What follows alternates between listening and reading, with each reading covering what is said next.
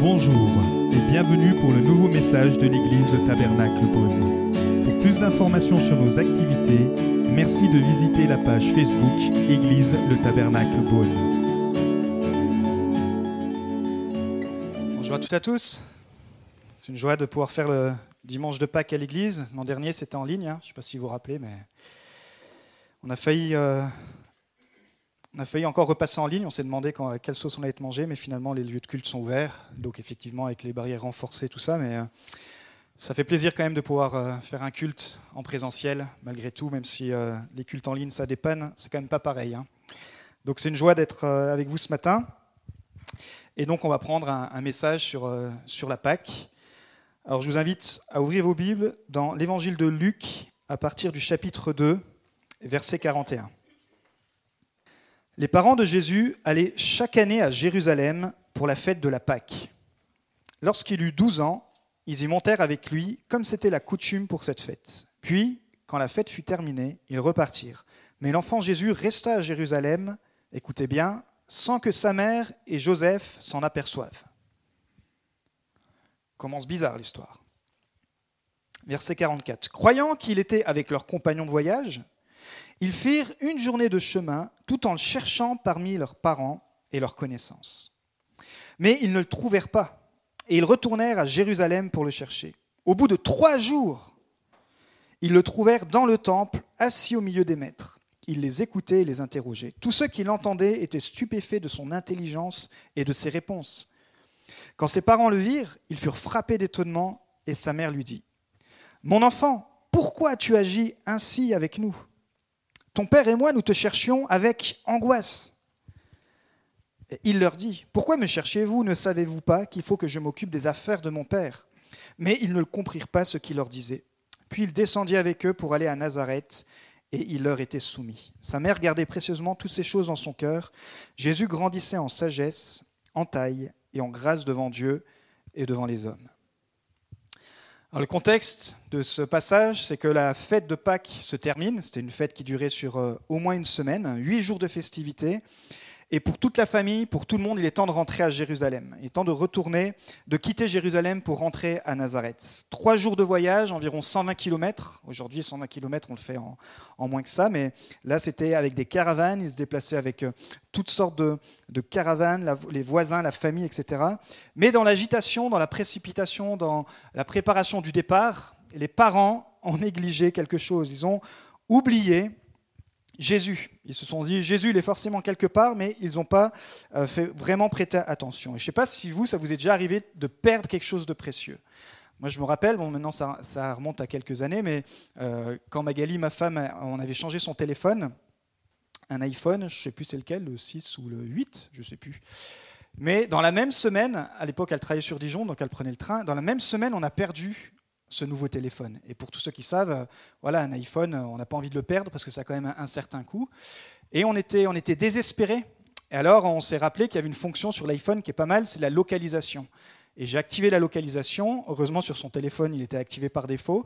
Et en fait, on voyait littéralement le, le- le- le téléphone se trimballer dans toute la France. Et il a fini jusqu'au sud, je ne sais plus combien de kilomètres. Et on appelait toutes les gares à chaque fois qu'on voyait qu'il s'arrêtait. Il y a un téléphone dans, dans ce wagon, il faut absolument qu'on puisse le récupérer. Enfin bref, je vous fais l'histoire longue, courte. On a dû descendre, prendre une nuit, aller, euh, aller dans la gare, etc. C'était tout un, tout un système. Mais finalement, on a récupéré notre iPhone. Alors là, c'est pour quelque chose d'encore un peu plus, pas un peu plus, de beaucoup plus précieux. Imaginez-vous des parents qui perdent Jésus. Et Jésus, alors déjà quand vous êtes parent, si vous perdez votre enfant, je pense que vous angoissez, mais là c'est le Fils de Dieu. Et Marie et Joseph ont perdu le Fils de Dieu. Imaginez-vous la responsabilité qu'on leur avait donnée. C'est pour ça qu'il nous est dit qu'ils l'avaient cherché avec angoisse. Ils ont perdu le Sauveur, le Messie. Mais finalement, au bout de trois jours, ils l'ont retrouvé au temple. En fait, ils sont allés chaque année à la fête de la Pâque, mais ils n'avaient pas encore saisi, en- encore saisi que, en fait, Jésus est la Pâque. Et j'ai bien aimé ce que euh, notre frère Ricardo a dit en introduction, c'est que Jésus, c'est que Pâques, c'est Jésus. Et c'est une vraie révélation. Jésus est mort, les bras ouverts, pour que chacun d'entre nous, à Pâques, on puisse être réconcilié avec le Père. Mais parfois, au milieu de la distraction, au milieu de, euh, des occupations, au milieu même des célébrations, on perd de vue Jésus. Alors le titre de mon message ce matin, on va voir les promesses de la Pâque. N'oublie pas les promesses de la Pâque.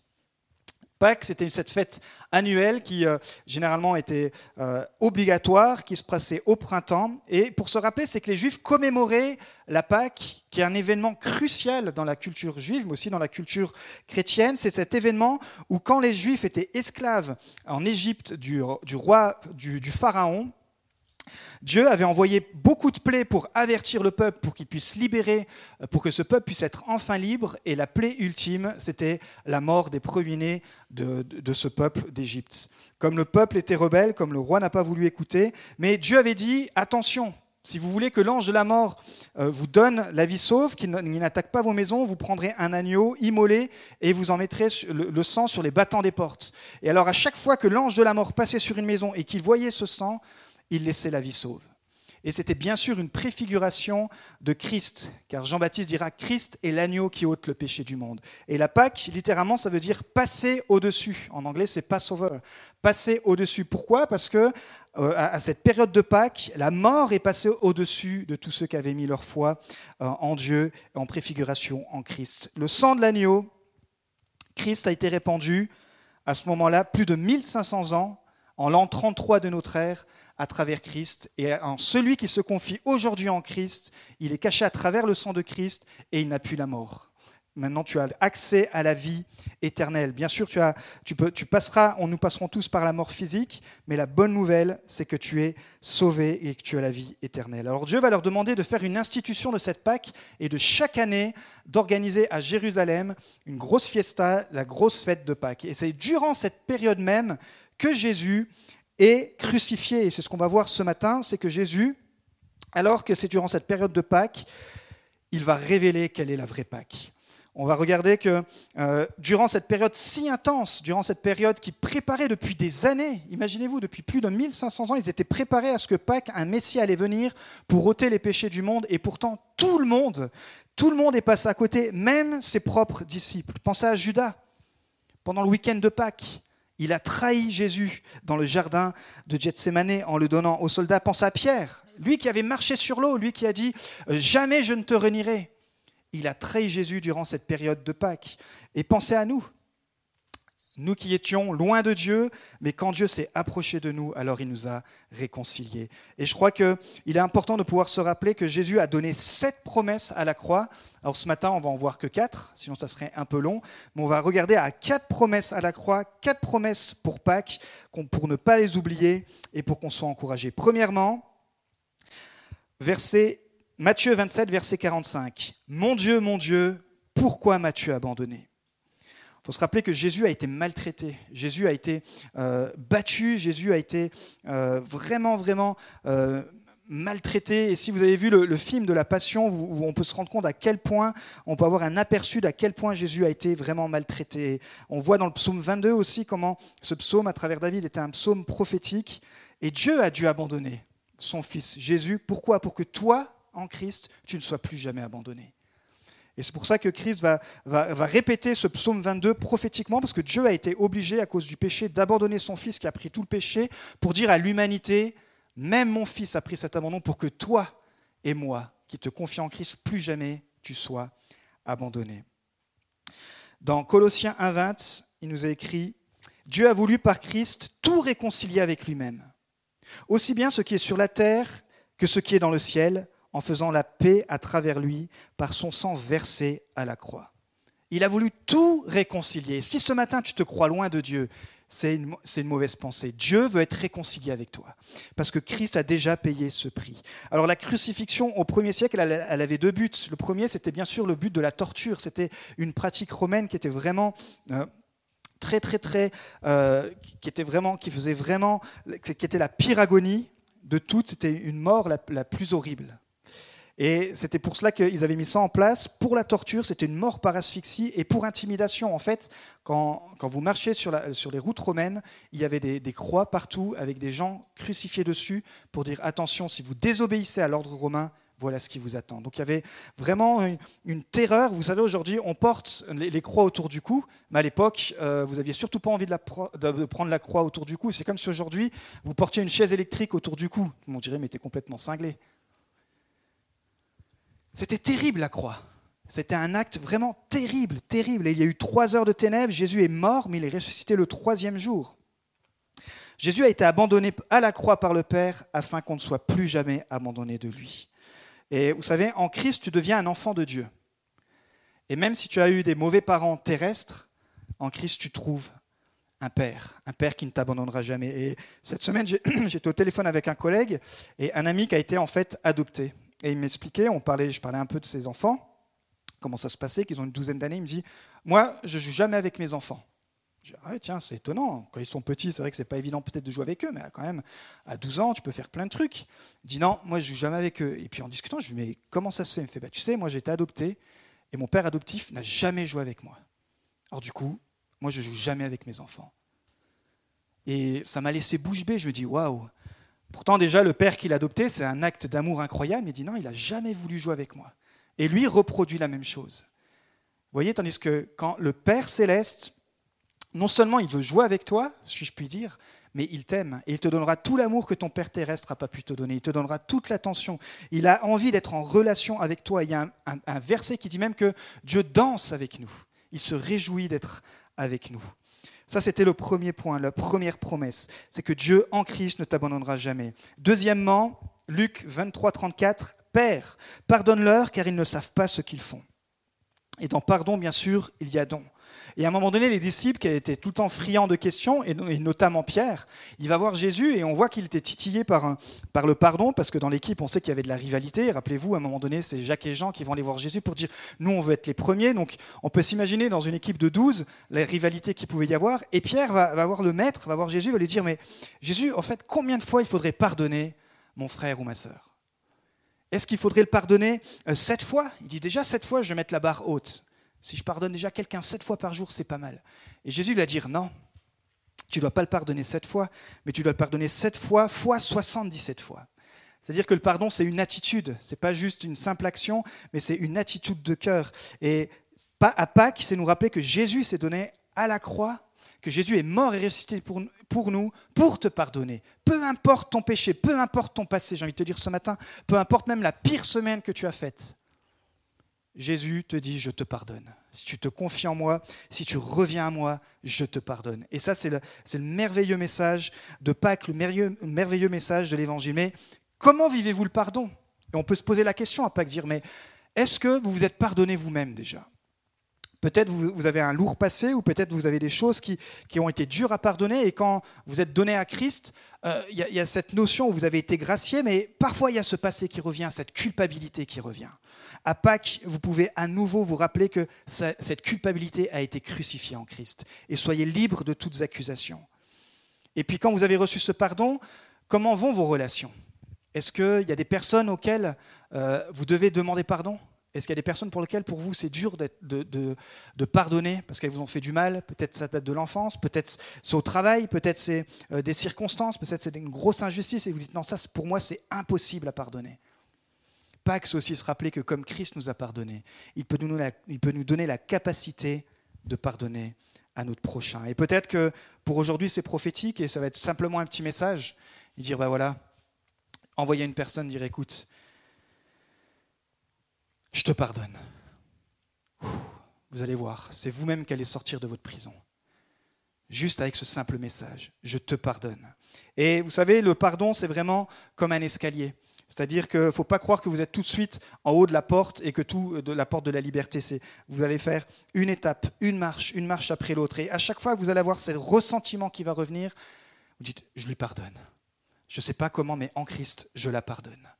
Et petit à petit, peut-être ça va prendre même des années, mais vous êtes dans ce processus de marche vers le pardon et de cette porte qui va vous ouvrir la vraie liberté. Troisième promesse que Jésus a dite à la croix, à Pâques, dans Luc 23, 43, Je te le dis en vérité, aujourd'hui tu seras avec moi dans le paradis. Waouh. Jésus est crucifié au milieu de deux brigands, au milieu de deux personnes qui sont condamnées parce qu'ils, parce qu'ils ont mal agi, parce qu'ils ont été voleurs, parce qu'ils, ont, parce qu'ils ont fait des choses condamnables.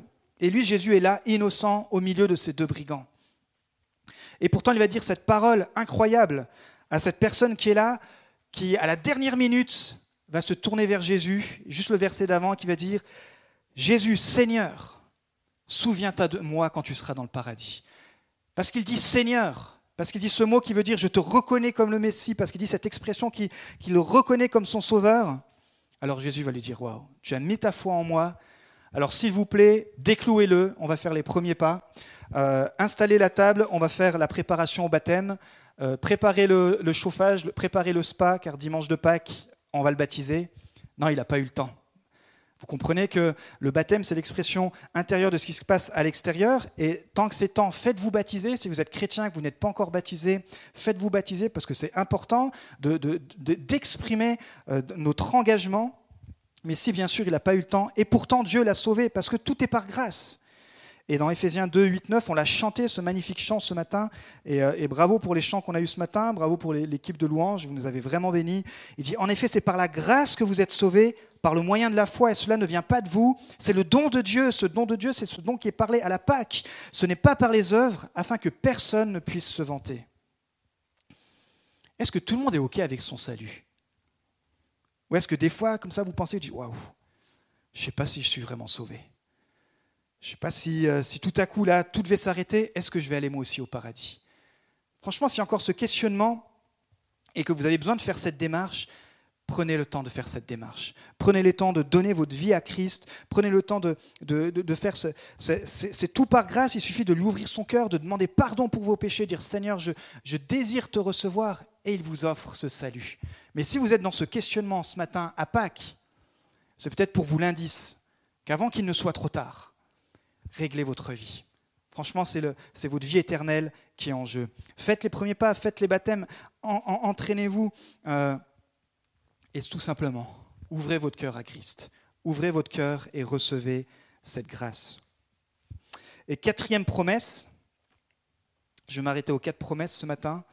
Tout est accompli. Jean 19, 28, qui vient du, euh, du grec téléo, qui se traduit payer le tribut. Christ dit, ça y est, j'ai payé la dette. Je ne sais pas si ici il y en a qui sont endettés, je ne sais pas de combien vous êtes endettés. Euh, imaginez-vous, tout à coup vous receviez un courrier ou un coup de téléphone. Bonjour monsieur Intel, bonjour mademoiselle Intel, tout est payé. Vous n'avez plus aucune dette. Toutes vos bêtises, tous vos crédits, tous, vos mauvais choix, toutes vos peines, tout, ce que vous avez loupé, tout est payé. Et ça raccroche. Ben, c'est exactement ce que Jésus dit à la croix.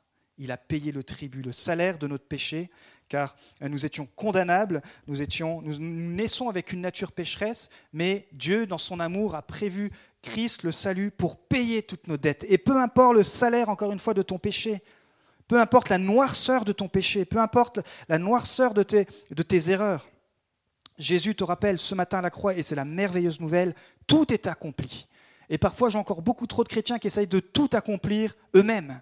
De dire, mais il faut que je sois meilleur, il faut que je puisse euh, mériter quelque part mon salut, il faut que je puisse être un chrétien qui, soit digne de Dieu. Ça, ça ne marchera jamais. Tout l'Ancien Testament nous montre que toutes ces lois dans lesquelles on essaye de, rentrer, toute cette liste, toutes ces douilles qu'on essaye de mettre pour essayer de plaire à Dieu, ça ne marche pas. Et c'est pour ça que Dieu a envoyé son Fils Jésus-Christ pour dire à la croix, voilà, toutes nos incapacités à suivre la loi à la lettre, à être un bon chrétien, une bonne personne, gentil sans jamais faillir, c'est impossible. Mais en Christ, Dieu nous rachète. Ça, c'est la justification, on l'a chanté ce matin. Et ensuite vient la sanctification. Bien sûr, c'est pas parce qu'une fois que je suis, justifié par grâce, je dis ah bah c'est bon, comme je suis justifié par grâce, je vis la vie euh, comme bon me semble. Après, c'est votre choix personnel de marcher dans la sanctification. Mais la justification, écoutez, je vais vous dire quelque chose peut-être qui peut vous choquer.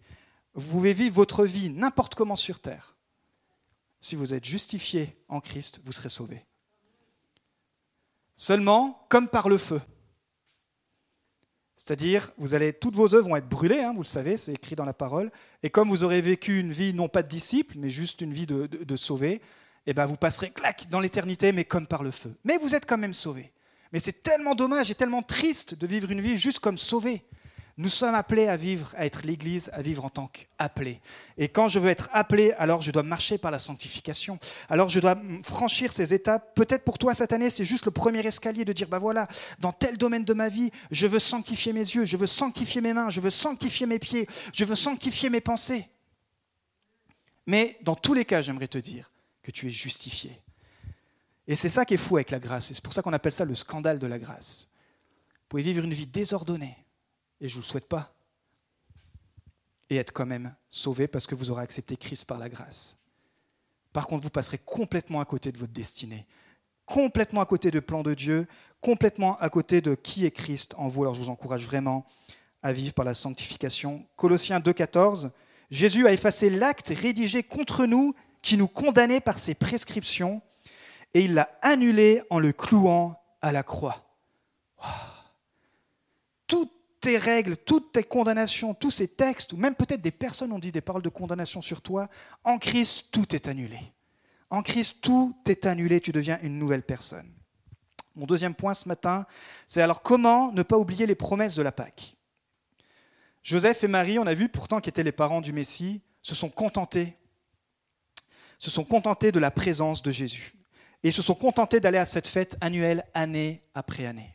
Année après année, ils allaient à la fête de la Pâque, mais ils avaient oublié la révélation que la Pâque, c'était Jésus. Et en fait, finalement, avec ce contentement, ils ont oublié le vrai sens. Et au bout de trois jours, finalement, ils se sont dit Wow, on a perdu le Messie quand même. Là, ça craint. Je ne sais pas si vous, vous, étiez les parents du Messie. Je pense que le texte, quand il dit qu'ils ont eu de l'angoisse, il, est encore même, euh, il est encore même limité dans son expression. Parce qu'à mon avis, euh, ils ont vraiment dû stresser. Quoi. Mais la bonne chose, c'est qu'ils s'en sont aperçus. Ils se sont aperçus qu'ils avaient perdu cette intimité avec Jésus. Pour certains, parfois, c'est trois jours, trois mois ou trois années. On peut aller à l'église comme eux, on peut aller fêter des célébrations, on peut enchaîner les réunions, on peut avoir une vie même d'église et oublier l'essentiel, Jésus. Mais ce qui est important, c'est de pouvoir se recentrer à Pâques et dire, est-ce que euh, Jésus est bien au centre de ma vie? Il y a ce texte qui parfois peut, choquer, mais qui est là et qu'il faut euh, faut qu'on se rappelle dans Apocalypse 3, 17. C'est Jésus qui parle d'une église qui, se sentait riche, une église qui se sentait bien en tout point, une église qui s'était conformée euh, au siècle de ce monde, une église qui avait les mêmes habitudes, une église qui était qu'on ne pouvait pas différencier. C'était les chrétiens, si vous les voyez euh, dans cette ville-là, on ne pouvait pas les différencier d'un disciple. Et Jésus va dire, bah, c'est bien. Tu dis, je me suis enrichi et je n'ai besoin de rien. Et tu ne sais pas que tu es malheureux, misérable, pauvre, aveugle et nu. Waouh. Je crois que Pâques, il faut qu'on puisse se rappeler que plus que simplement venir à l'église, plus que simplement euh, avoir des amis chrétiens, on a cette relation personnelle avec Jésus, cette relation quotidienne, cette dépendance à Christ qui me dit, mais Seigneur, j'ai besoin de toi dans telle situation. Tu vois cette situation, je t'aime aussi. Est-ce que vous avez un cœur de, reconnaissance si juste pour le Christ? C'est vrai que là, je suis en train de dire, on va vers Christ que pour nos besoins, mais aussi pour notre reconnaissance, même quand tout va mal, dire Seigneur, je lâche prise. Et on a dû le faire hein, pendant cette période de pandémie, dire bah, Seigneur, voilà, en plus avec tout ce qu'on a entendu, on lâche prise et je me confie en toi.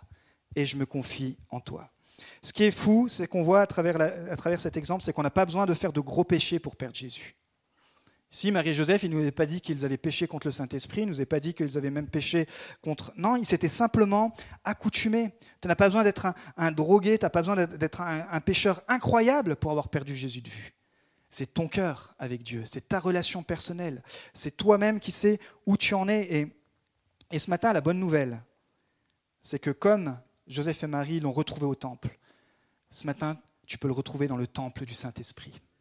Christ est ce temple du Saint-Esprit, il vit en toi, et dès que, tu, passes par cette nouvelle naissance, alors tu peux retrouver cette intimité avec Dieu. Et bien sûr, tu peux le retrouver aussi à l'Église, euh, parce que l'Église, nous sommes les pierres vivantes, et la communion avec les frères et sœurs, ça nous permet de nous encourager, ça nous permet d'être euh, en communion à travers la Sainte Seine. On va répondre à ce message à travers la Sainte Seine tout à l'heure, c'est nous rappeler aussi tout ce que Christ a fait pour nous. Et bien sûr, en ouvrant ton cœur. Psaume 139, versets 23-24, Examine-moi, ô Dieu, et connais mon cœur. Écoutez ce qu'il dit. Mets-moi à l'épreuve et connais mes pensées. Regarde si je suis sur une mauvaise voie et conduis-moi sur la voie de l'éternité voyez, il y a cette attitude humble de David, qui est le seul roi, c'est pour ça que ça a été appelé le roi, euh, ça a été appelé l'homme selon le cœur de Dieu, parce que c'est le seul roi qui n'a déjà jamais renié Dieu. Tous les autres rois euh, ont, ont abandonné Dieu à un moment donné, et c'est le seul roi qui avait cette capacité à s'humilier. C'est pour cela qu'il appelait l'homme selon le cœur de Dieu. Vous verrez ça dans aucun autre roi dans la Bible. Un roi qui n'a jamais abandonné son Dieu et un roi qui a toujours su, quand il avait péché en tout cas, se repentir. D'ailleurs, même quand il a péché, la première chose qu'il faisait, c'est qu'il demandait pardon à Dieu. Il n'a jamais abandonné Dieu. Alors que bien sûr, dans les autres rois, beaucoup l'ont fait. Mais ce matin, est-ce que vous laissez encore Jésus examiner votre cœur, vos pensées et votre chemin? Parfois, on s'embarque dans des, dans des directions, et puis, mais est-ce que Jésus est dedans? C'est simple, c'est comme David dire, Seigneur, examine-moi et connais mon cœur. Et troisième et dernier point, la bonne nouvelle de Pâques, c'est que Jésus se laissera toujours trouver.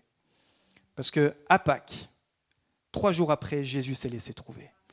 Et je ne sais pas où tu en es dans ta relation avec Dieu. Peut-être que ça fait longtemps que tu es chrétien, mais ce matin, il y a comme un appel du Saint-Esprit à dire que tu peux aller plus loin, tu peux euh, avoir cette, tu peux développer cette intimité avec Dieu. Il y a les dons du Saint-Esprit pour lesquels tu as été appelé qui sont encore enfouis. Il y a, certaines choses en toi qui, qui, sont comme mortes, qui sont comme euh, effacées. Mais si tu cherches Jésus sincèrement, alors Jésus peut restaurer tout ça. Parce qu'en fait, c'est Jésus qui est toujours à ta recherche. Vous voyez? Il ne joue pas à cache-cache avec nous et ça, c'est une bonne nouvelle. Jésus dit même qu'il va laisser les 99 brebis qui sentent bien, qui disent Nous, on n'a besoin de rien, nous, on a tout, comme un peu cette église de la Odyssée, là, qui disait Nous, nous, tout va bien, pour aller chercher celle qui est perdue. Celle qui dit Moi, je n'en peux plus, Seigneur, sans toi. J'ai besoin de ta grâce, j'ai besoin de ta vie. Il y a plus pour moi cette année et je veux encore m'approcher de toi.